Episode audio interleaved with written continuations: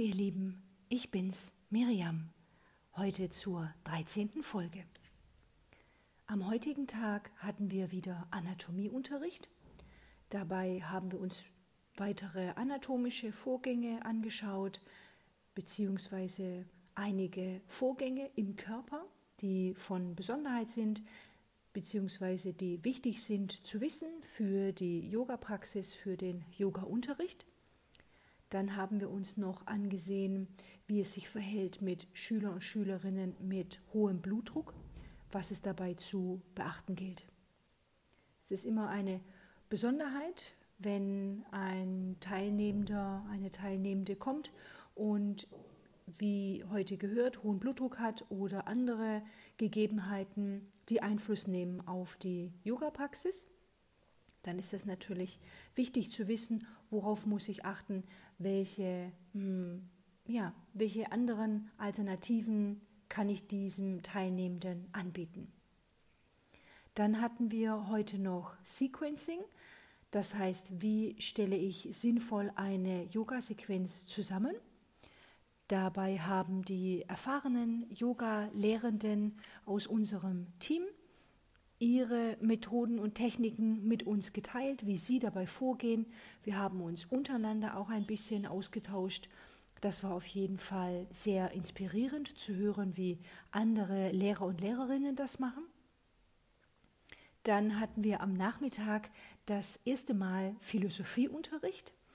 Unser Lehrer hatte sich leider verletzt und konnte nicht von Anfang an dabei sein. Daher konnte er erst heute zu uns stoßen. In jedem Fall war das eine ungewöhnliche Veranstaltung. Es war nicht so, wie ich es bisher kennengelernt habe. Da musste ich auf jeden Fall mich erst einmal ein bisschen einfinden. Es war auf jeden Fall lehrreich und interessant. Es war eine offene Fragestunde und unser Lehrer ist wirklich sehr, sehr kompetent. Allerdings ist es mit der Philosophie auch manchmal ein bisschen abstrakt. Da fällt es das ein oder andere Mal vielleicht auch etwas schwerer zu folgen.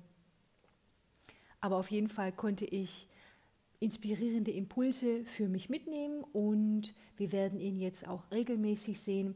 Von dem her werde ich euch auf dem Laufenden halten, wie es sich denn mit dem Philosophieunterricht verhält. Heute Abend hatten wir noch eine ganz besondere Veranstaltung. Wir hatten eine Yoga-Klasse zum Thema Wasser zum Element Wasser kann man jetzt hm, verschiedene Assoziationen haben, hm, sich einfallen lassen.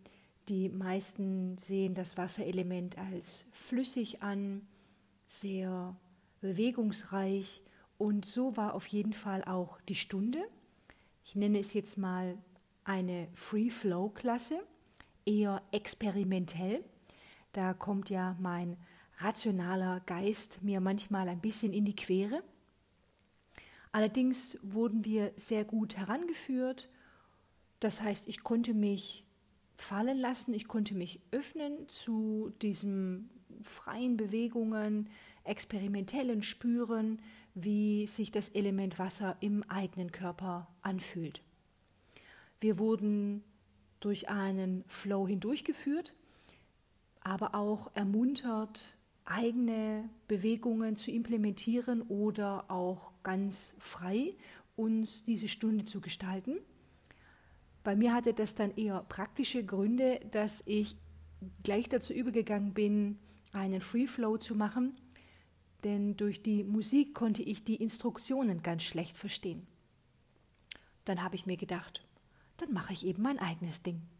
Es hat mir sehr, sehr gut getan. Ich habe immer mehr hineingefunden und es war wirklich eine tolle Erfahrung. Es ist manchmal ganz schön, aus seinem Kopf auszuschalten. Das führt mich auch zur heutigen Frage an euch. Wann habt ihr denn das letzte Mal ganz bewusst auch euren Kopf ausgeschalten und vielleicht etwas in Anführungsstrichen Verrücktes getan?